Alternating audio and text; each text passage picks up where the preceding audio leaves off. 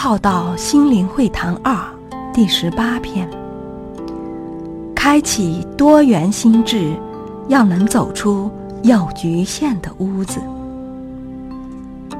开启多元心智，不只是开启多个天窗视窗来观看这个世界，而更进一步，我们要能走出有局限的屋子。